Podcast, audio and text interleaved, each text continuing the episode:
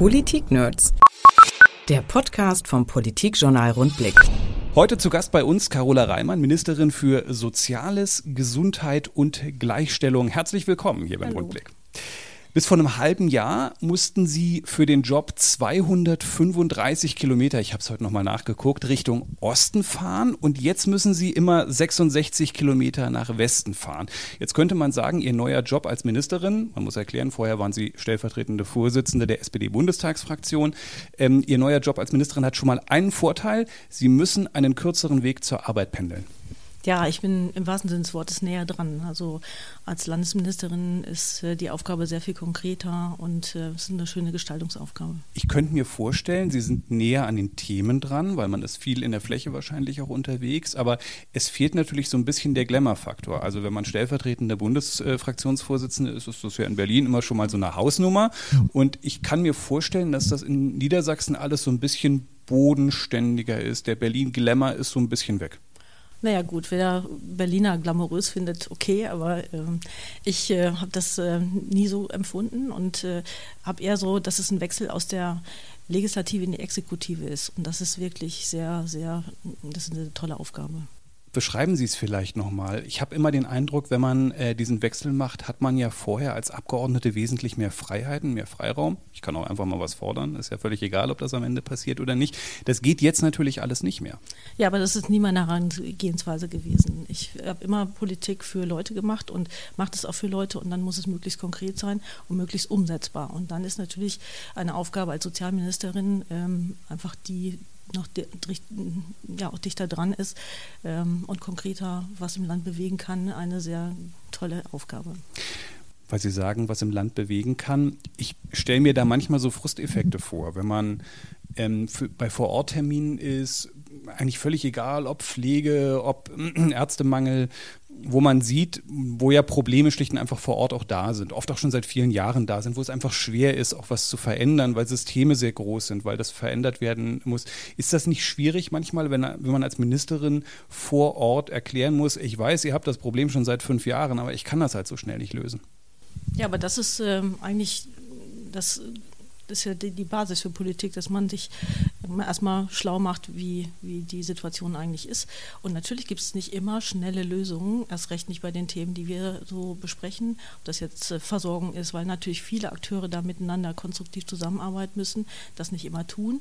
Ähm, aber äh, das gehört dazu. Und das ist, finde ich, irgendwie ja auch die, die Grundlage und die Basis für politische Arbeit, dass man äh, sich ganz konkret mit den Leuten und ihren Nöten auseinandersetzt. Ein so ein Thema, gerade in einem Flächenland wie Niedersachsen, ist äh, der Landarztmangel. Wenn man heute zum Hausarzt will, dann ist das eigentlich relativ problemlos heute noch, muss man sagen. Eigentlich egal, wo man wohnt. So Riesenproblem gibt es da eigentlich nicht. Wenn man den Statistiken glaubt, ähm, ist das in zwölf Jahren nicht mehr so. Dann heißt es, jeder fünfte Arzt ist dann in Rente, der dann nicht mehr da. Zwölf Jahre hört sich für mich nicht viel an. Kann man das Problem äh, so schnell in den Griff kriegen? Ja, das ist einfach das Thema der demografischen Entwicklung. Die Leute sind geboren und natürlich äh, werden alle älter. Die Ärzteschaft wird auch älter und äh, deswegen ist absehbar, dass ein guter Teil derer, die heute in der Versorgung tätig sind, dann nicht mehr ähm, zur Verfügung sein werden und deswegen braucht es natürlich Nachwuchs. Und äh, dieses Nach diese Nachwuchsthematik, die ist ja in allen Branchen vorhanden. Ähm, in der Pflege und im Bereich des Gesundheitswesens schlägt sie aber im Doppel zu, weil wir haben weniger Leute, die äh, aus der Schule dann tatsächlich in die, in die Tätigkeit kommen. Und das braucht natürlich auch. Ärzte müssen, haben eine lange Ausbildungszeit. Ähm, und dazu kommt eben, dass wir aber auf der anderen Seite eben viele Ältere haben, die mehr Leistung und immer mehr von Unterstützungs- und ja, medizinischen und pflegerischen Leistungen nachfragen. Das ist anders als in anderen Branchen und das verschärft natürlich da äh, die Thematik. Die Nachwuchsproblematik ist das eine und dann kommt auch noch mal diese Stadt-Land-Frage hinzu. Und dann heißt es ja ähm, im Koalitionsvertrag Implementierung von Anreizsystemen. Und da habe ich mich gefragt, naja, wenn ich jetzt ein junger Mensch bin mhm. und ich möchte halt 40 Jahre lang nicht auf dem Land wohnen und arbeiten, was es ja meistens heißt, wenn ich dann da eine Praxis gründe, da gehe ich zehn Jahre später ja meistens nicht irgendwo anders hin. Ähm, was kann ich denn da als Anreiz bieten, dass jemand, der eigentlich so tickt, wie die meisten Menschen heute ticken, äh, Trend geht geht so ein bisschen in die Städte, dass ich den davon überzeuge, nee, geh mal ins Wendland. Ja, der Trend der Arbeitsaufnahme geht in der Tat in die Städte. Wenn man aber sich mal die ganzen Zeitungen anguckt, die ja mit Land und irgendwas äh, kombiniert sind, dann ist das schon auch ein, ja, also eine Sehnsucht auch fürs Landleben und für, für, diese, für diese Art äh, im ländlichen Raum zu leben. Und eigentlich ist es eine Chance, das auch verwirklichen zu können. Und wir haben ja ähm, mit der Kassenärztlichen Vereinigung Niedersachsen eine strategische Partnerschaft geschlossen. Die Kassenärztliche Vereinigung hat den Sicherstellungsauftrag für die ärztliche Versorgung. Ähm, wir wollen aber alles tun, um da eine gute Unterstützung zu geben. Und deswegen gibt es eine Vereinbarung, ähm, sodass wir im Prinzip ein ganzes Paket anbieten können von Leistungen entlang der Ausbildung und der Niederlassung für junge Ärztinnen und Ärzte. Das heißt, es spricht unter anderem vielleicht für eine Werbekampagne, wohnt doch nicht nur gerne auf dem Land, sondern arbeitet da doch auch gleich noch, als auch, was hat man, was kann man einem jungen Menschen noch bieten, dass der sagt, ist vielleicht für mich doch ganz interessant. Ja, Niederlassen in Niedersachsen heißt ja die ähm, Initiative der Kassenärztlichen Vereinigung. Und es gibt darüber hinaus auch eine Menge ähm, ähm, lokaler Projekte. Also eins zum Beispiel, was wir über die Gesundheitsregionen fördern. Das ist ja so ein Ansatz auch zu sagen, wir bringen die lokalen Akteure zusammen und die ähm, erarbeiten Lösungen für ihre wirklich speziellen Themen vor Ort. Und äh, eine der Sachen ist zum Beispiel das äh, Jahr Weser. Die haben sich mit mehreren Landkreisen zusammengetan und der Stadt Wilhelmshaven. Ähm, so ein Projekt machen es gerade gestartet. Äh, die Ärztekammer Wilhelmshaven hat so eine Koordinierungsstelle dazu auch, ähm, dass man junge Leute aufs Land einlädt für Fort- und Weiterbildungsphasen und äh, dann aber auch sie gut betreut und so dass sie, also die kriegen so ein Mentor oder eine Mentorin äh, an die Seite gestellt, sodass sich auch die beruflichen und äh, möglichen Entwicklungsmöglichkeiten da klar hat. Und sie sollen so die Region ähm, kennen und lieben lernen und dann eben da auch eine Tätigkeit aufnehmen. Was aber auch heißt, ähm, am Ende ist es auch viel oder ist auch viel Eigenverantwortung bei Kommunen gefragt, weil die Herangehensweise sehr unterschiedlich sein könnte. Bei dem einen ist es gut, wenn ich dem beim Haus helfe, beim zweiten bei der Praxis, beim dritten brauche ich vielleicht einen finanziellen Anwalt, beim vierten Weiterbildungskinderbetreuung. Also es gibt wahrscheinlich einen bunten Strauß von Möglichkeiten und der muss nicht in jeder Kommune gleich aussehen. So ist das und das ist, kommt natürlich auf die Leute an, was für die wichtig ist. Für den einen ist der Kindergarten wichtig und für den nächsten vielleicht eben die, die Immobilie. Das, äh, aber da sehe ich auch die Kommunen, dass sie da sehr rührig sind und äh, natürlich sich alle auf den Weg gemacht haben. Sie haben mal gesagt, man könne Gesundheitsversorgung auf dem Land nicht von oben verordnen. Jetzt würde ich sagen, naja, bis als Zwang geht immer. Äh, die Landarztquote ist jetzt zum Beispiel so ein Punkt, wo man sagen kann, naja, da kann ich zumindest im Kleinen ein bisschen steuern. Naja, aber dieser Ansatz der Gesundheitsregion ist eben genau dieser Ansatz zu sagen, wir entscheiden das nicht in Berlin oder in Hannover am grünen Tisch, sondern es braucht eine passgenaue individuelle Lösung für die Region und für das Thema, was die Region hat. Und äh, deswegen bin ich so überzeugt von diesem Ansatz der Gesundheitsregionen. Das passt auch an einigen Regionen eben zu dem Thema Nachwuchsgewinnung und äh, äh Nachwuchskräftebindung. Ja? Und Nichtsdestotrotz überlegen wir natürlich, ob man zu dem ganzen Angeboten, die wir jetzt machen, Kassenärztliche Vereinigung, aber auch das Ministerium. Wir haben ja so ein Stipendienprogramm zum Beispiel, wo sich äh, ähm, junge Leute bewerben können. Das läuft auch wunderbar, wird gut abgerufen. Ähm, dazu eben noch dieses zusätzliche Instrument, was über den ähm, Masterplan Medizinstudiengang 2020 ermöglicht wird, diese Landarztquote dann auch noch zu nutzen. Wobei man gar nicht sicher sein kann, ob die überhaupt kommt, weil wenn ich das richtig verstanden habe, steht das zwar so im Koalitionsvertrag, dass man das haben will, diesen Masterplan äh, Medizinstudium, das man unterstützen will, aber äh, wenn ich das beim, beim Wissenschaftsminister richtig verstanden habe, habe ich äh, gehört, die, die, will der eigentlich nicht. Und Sie haben aber gesagt, Sie finden das gut und Stefan Weil hat es im Herbst auch schon mal gesagt, er findet das gut. Wissenschafts- und Kultusminister haben immer diese Haltung. Wir haben im Koalitionsvertrag ähm, verabredet, dass wir schauen, ob die Instrumente, die wir jetzt haben, wirken äh, und uns dann eben, äh, dass wir dann mal prüfen und gucken, ob das ausreicht.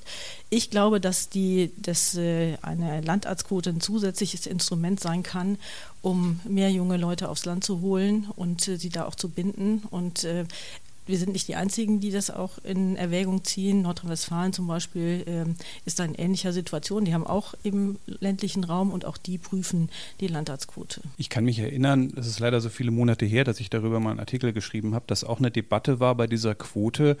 Das sei sehr schwer am Ende einzufordern, wenn man als junger Student äh, sehr mal diesen Weg eingeschlagen habe. Gerade ist es so eine Altersphase, wo man das, wo man auch seine Meinung wirklich mal ändert. Und mit 27 oder 28 oder 30 sieht man das eben nicht mehr so wie mit 21. Und dann sei es aber schwierig, jemandem das so zu verbauen und sagen, du hast aber vor zehn Jahren dich mal landarztquotenmäßig verpflichtet.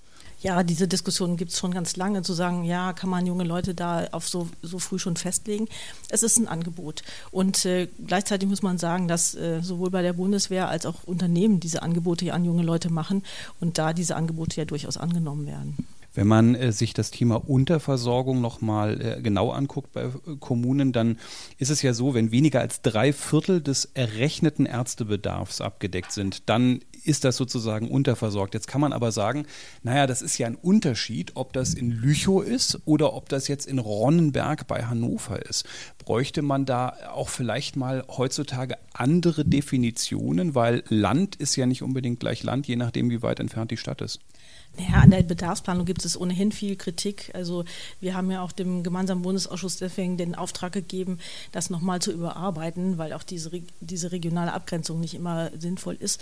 Ähm, Gleichwohl, selbst wenn wir eine bessere Beschreibung haben, muss klar sein, ähm, das eigentliche Problem liegt darin, äh, junge Leute zu qualifizieren und dann auch äh, zu Niederlassungen im Land und auf dem Land zu bewegen. Im Zweifel ist es ja wahrscheinlich auch ohnehin so, äh, dass, nehmen wir das Beispiel jetzt ruhig, Ronnenberg weniger Probleme hat, weil ich kann immer noch in Hannover wohnen und im Wendland wohne ich halt im Wendland. Da gibt es eben keine Stadt und Hamburg ist weit weg. Ja, und deswegen braucht man einen ganzes, ähm, ganzen Katalog von Angeboten. Eines der Angebote, zum Beispiel, was die Kassenärztliche Vereinigung macht, ist ja auch, Stichwort dann eben ähm, Zweigpraxis, dass ich in der zentralen Stadt lebe und dass man dann aber stundenweise eben äh, Angebote in der Fläche äh, wahrnimmt oder anbietet. Und auch dazu gibt es eine Förderung und Unterstützung. Und dazu braucht es natürlich aber auch ähm, ein Engagement vor Ort. Also ich kenne zum Beispiel in Schladen ein gutes äh, Beispiel, Vorharz, die haben ähm, einen zentralen Anlaufpunkt, wo die Fachärzte alle konzentriert sitzen mit einem Hausarzt. Und es ist eben für eine fachärztliche Versorgung gar nicht so viel, sind gar nicht so viele Patienten da dass sie rund um die Uhr und jeden Tag in der Woche dazu ein Angebot brauchen, aber ähm, die konzentrieren so das sie konzentrieren das so, dass sie dann eben ähm, ja, einen halben Tag äh, eine Gynäkologin da ist in der Woche und eben Orthopäde und alle anderen fachärztlichen Disziplinen da eben dann Möglichkeiten haben, Sprechstunden abzuhalten und so ein wohnortnahes Angebot für die Bevölkerung aufrechtzuerhalten. Medizinische Versorgung vor Ort ist ja immer ein heikles Thema, eigentlich egal äh, in welchem Ort man ist. Sie sind ja da sehr mutig vorangegangen, haben zum Beispiel bei Krankenhausfusionen gesagt, da gibt es noch Potenzial. Äh, da stelle ich mir vor, dass da ganz viele Politiker Politiker gesagt haben, ach du lieber Himmel, bitte, bitte lieber nichts dazu sagen, weil sobald es um sowas geht, ist es ja immer total heikel vor Ort. Ja, jeder will eine, im Falle eines Falles möglichst schnell irgendwie und möglichst nah gut versorgt werden. Aber man muss dann auch sagen, ähm, wir müssen dann auch gucken, dass man die Qualität dann auch tatsächlich ähm, hat. Und die ist nicht möglich, wenn man natürlich nur so ein paar Betten und nur eine Disziplin an einem Krankenhaus hat. Das braucht natürlich irgendwie eine andere Struktur. Und äh, da gibt es mehrere Möglichkeiten. Entweder man arbeitet zusammen, man kooperiert. Das heißt nicht immer zwingend, dass es zu einer Fusion kommen muss. Es gibt auch gute Beispiele, wo Krankenhäuser verteilt in der Fläche bleiben, aber gemeinsame Verbünde und eine gute Organisation und gute Absprache ähm, untereinander hinbekommen, sodass sie dann auch eine gute Qualität gewährleisten können. Weil das ist natürlich auch so, wir haben auf der Bundesebene lange eine Diskussion Mindestmengen gehabt. Und ich bin schon eine, die dafür ist, weil wenn es nicht eine gewisse Zahl von ähm, Behandlungen gibt, dann kann man nicht erwarten, dass diese Behandlung auch leitliniengerecht und gut äh, am Patienten gemacht wird. Man sieht das ja jetzt gerade sehr aktuell in der Region Hannover, wo es um Lehrte und Großburg-Wedel geht, wie da auch Beharrungskräfte natürlich sind, aber auch natürlich auch ähm, politischer Druck auch in Regionen, in Landkreisen da ist, dass eben Angebote erhalten bleiben. Da war es ja mal so, dass ähm, zwei Planungen vorliegen, wo das Land gesagt hat, das ist zu teuer, so geht das hier nicht. Ähm, äh, das ist auch zu viel für die Standorte. Jetzt heißt es natürlich vom Regionspräsidenten, ja, das ist hier aber ein politischer Beschluss und sonst müssen wir die 135 Millionen eben selber irgendwie zusammenkratzen, was natürlich ehrlicherweise eigentlich ähm, nahezu unbezahlbar bezahlbar ist. Zeigt es nicht auch, wie schwierig das eigentlich ist äh, mit einzelnen Kliniken, mit einzelnen Krankenhäusern, Krankenhäusern, weil natürlich der politische Druck dann nochmal in unterschiedliche Richtungen geht. Einmal vom Bund, einmal vom Land und dann wiederum aus der Kommune. Ja, das ist keine leichte Aufgabe, aber ich kann nur alle ermuntern, zu Kooperation zu kommen und zu guter Vernetzung und sich abzustimmen. Und äh, mein Haus unterstützt nur Anliegen, wo genau diese Kooperation und Vernetzung gelebt wird. Der Regionspräsident in Hannover hat gesagt, äh, Bund und Land formulierten die Erwartung, dass bei den Kliniken stärker zentralisiert wird. Sie schafften dafür aber keine eindeutigen Regelungen, sondern überlassen die Entscheidungen zur Umsetzung der regionalen und kommunalen Ebene bzw. den Trägern. Müssen Bund und Land vielleicht da stärker Kante zeigen? Ich halte nichts davon, ein ähm, zu enges Raster vorzugeben. Ich habe gerade gesagt, bei Gesundheitsregionen, es muss möglich sein für die besonderen Bedürfnisse einer Region und wir sind ein ganz, ganz vielfältiges Land mit ganz verschiedenen Regionen, mit verschiedenen ähm, Ansprüchen auch. Äh, da muss es auch ähm, eine flexible Lösung geben können. Und deswegen bin ich nicht so dafür, ein zu enges Raster vorzugeben. Das ist dann immer leichter, dann kann man äh, die Verantwortung abschieben. Aber ich glaube, es muss in der Region muss eine tragfähige Lösung entwickelt werden. Und da sind wir dann auch gern bereit, die als Land zu unterstützen. Flexible Lösung heißt für mich aber auch, wenn man eigentlich jede Diskussion verfolgt, um jeden Standort, um den es geht, im Zweifel wird dann vielleicht doch Geld investiert, weil natürlich kaum einer aus der Politik vor Ort gewillt ist, diesen Kampf und diesen Streit aufzunehmen und den Bürgern zu sagen, du fährst halt besser 30 Kilometer weiter, weil du da eine bessere Versorgung äh, kriegst, weil man eigentlich in der Diskussion fast immer der Verlierer vor Ort ist. Ja, es ist keine leichte Diskussion vor Ort. Trotzdem äh, nehme ich schon auch Leute wahr, die genau das sagen. Also wenn man eine gute Qualität haben will, dann muss man einen gewissen, muss man Zentren haben, haben, dann muss man eine gute Absprache haben und muss auch Schwerpunkte in der Erbringung ähm, verabreden, sonst äh, kann man diese Qualität nicht leisten. Lassen Sie uns nochmal zur Pflege kommen, weil wir da ja eigentlich die ganz ähnliche Problematik haben wie bei, bei Landärzten auch. Es gibt einen immensen steigenden Bedarf. Prognose des Ministeriums lautet, in der Altenpflege fehlen bis 2030 zwischen 21 und 52.000 Mitarbeiter, Tendenz eher 52.000. Auch da die Frage, der Zeitraum ist sehr, sehr kurz, wenn man auch mal überlegt, wie lange Ausbildungen dauern, bis man Kräfte gefunden hat. Kriegt man bis 2030 die Lage so einigermaßen in den Griff? Ich glaube, man muss jetzt alle Weichen stellen, die man stellen kann, damit äh, pflegerische Versorgung auch in Zukunft gut in der Fläche ähm, geliefert werden kann und äh, geboten werden kann.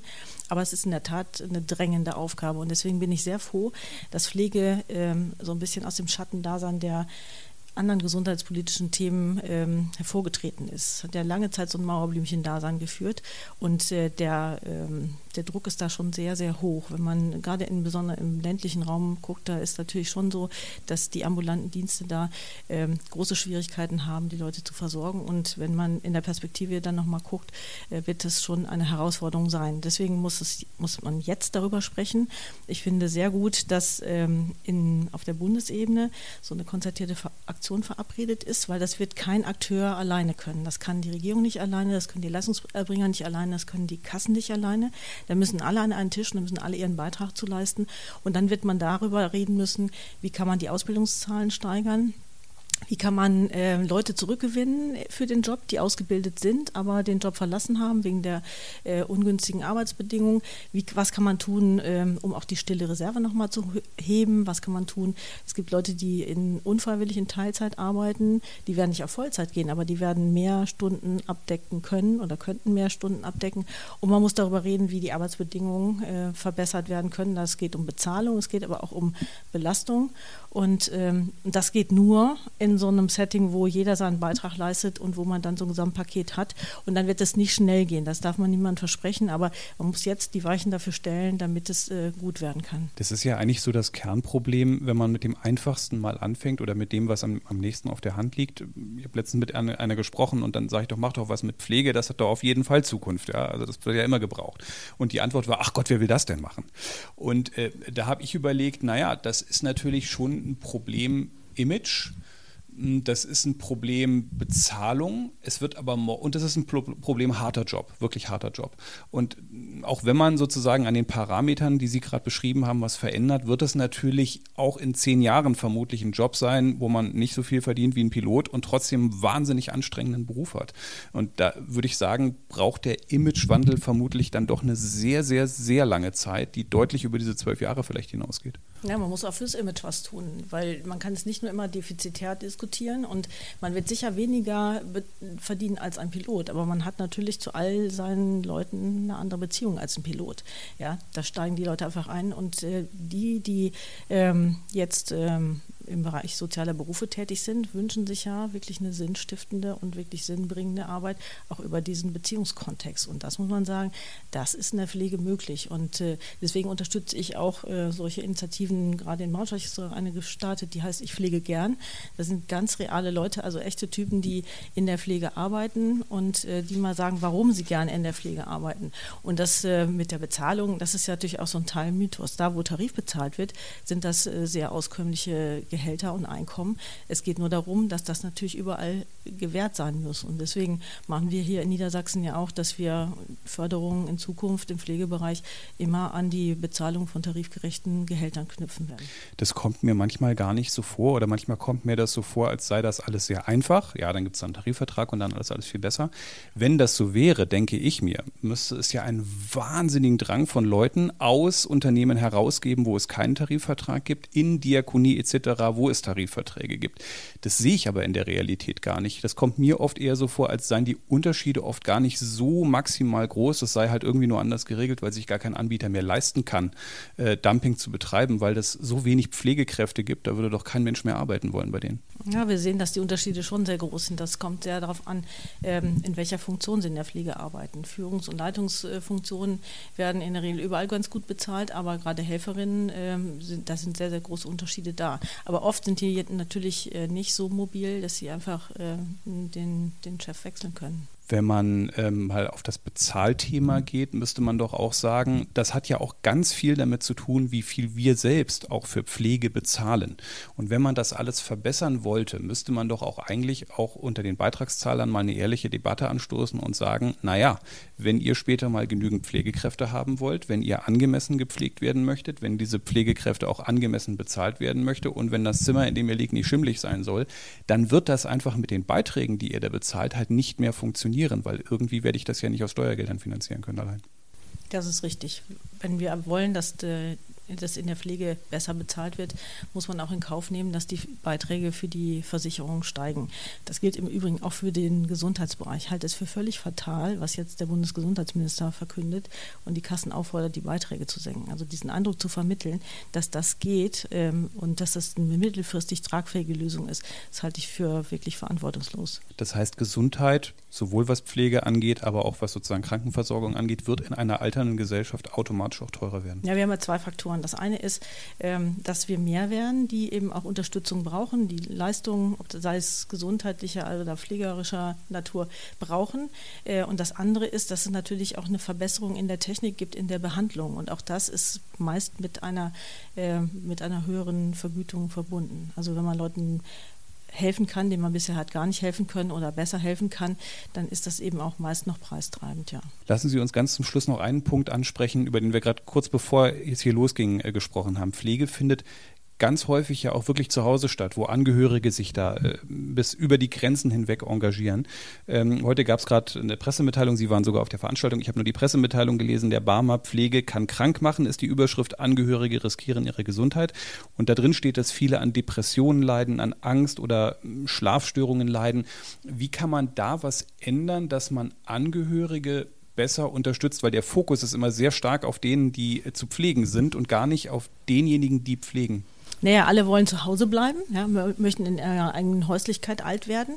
Das heißt ja mit einem guten ambulanten Pflegedienst und mit pflegenden Angehörigen. Das heißt, und 70 Prozent äh, in Niedersachsen äh, leben zu Hause und werden auch zu Hause gepflegt äh, bei Pflegebedürftigkeit. Und das wollen wir auch erhalten, das wollen wir vielen möglich machen. Wir machen übrigens auch ähm, dazu Programme, Leben und Wohnen im Alter zum Beispiel, wo wir solche ähm, Wohnsituationen und Wohnumfeld verbessernde Dinge unterstützen unterstützen, damit Leute wirklich selbstbestimmt so lange wie möglich äh, leben können. Aber die Kehrseite ist oder die andere Seite der Medaille ist, äh, man braucht einen professionellen Pflegedienst einmal und man braucht pflegende Angehörige. Die brauchen wiederum flexible Arbeitszeiten, Arbeitgeber, die da auch einen Blick drauf haben. Ich glaube, das wird in Zukunft auch nochmal ein Riesenthema werden. Und man braucht Unterstützung für diese pflegenden Angehörigen, weil die ja nicht nur ein, zwei Wochen, sondern manchmal Monate, sondern Jahre und Jahre pflegen. Und äh, Pflege von Angehörigen ist wirklich eine physisch und psychisch sehr anspruchsvolle Arbeit. Das ist eine schwere Aufgabe. Und ähm, da gibt es aber Möglichkeiten zu unterstützen. Das ist auf der einen Seite ähm, zu sagen, wir haben ähm, jetzt einen Anspruch auf Rehabilitationsleistungen ähm, im Koalitionsvertrag verabredet, einen Rechtsanspruch. Und äh, mir ist dann wichtig, dass die Kassen auch Angebote machen, die man als pflegende Angehörige auch gut abholen, abholen kann und die wirklich helfen.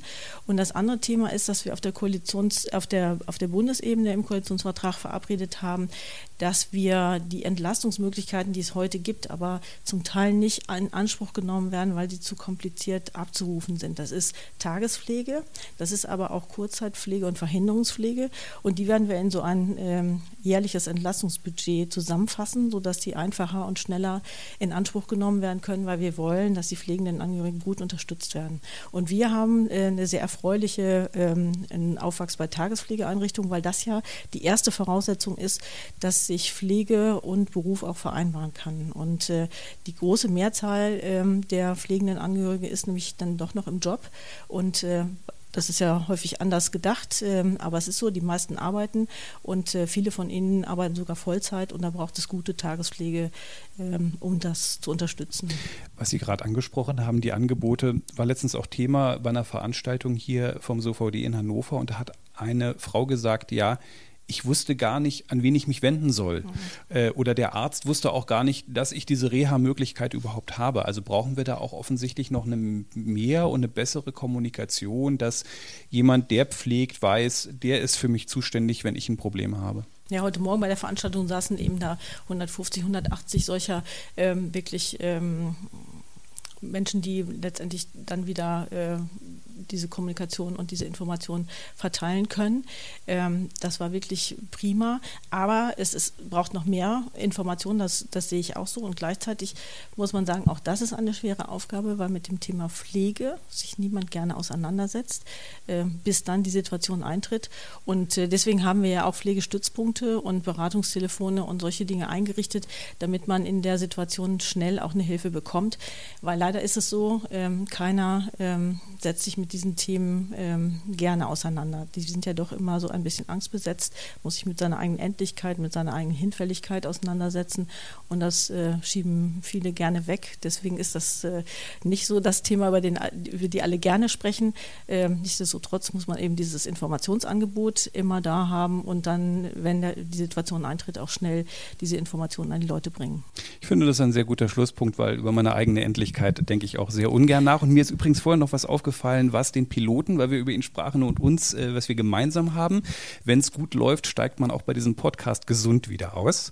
Äh, und das ist uns ja wieder mal erfolgreich gelungen. Carola Reimann, Ministerin für Soziales, Gesundheit und Gleichstellung, war hier heute beim Rundblick. Herzlichen Dank für den Besuch. Sehr gern. Politik-Nerds. Mehr Infos unter rundblick-niedersachsen.de.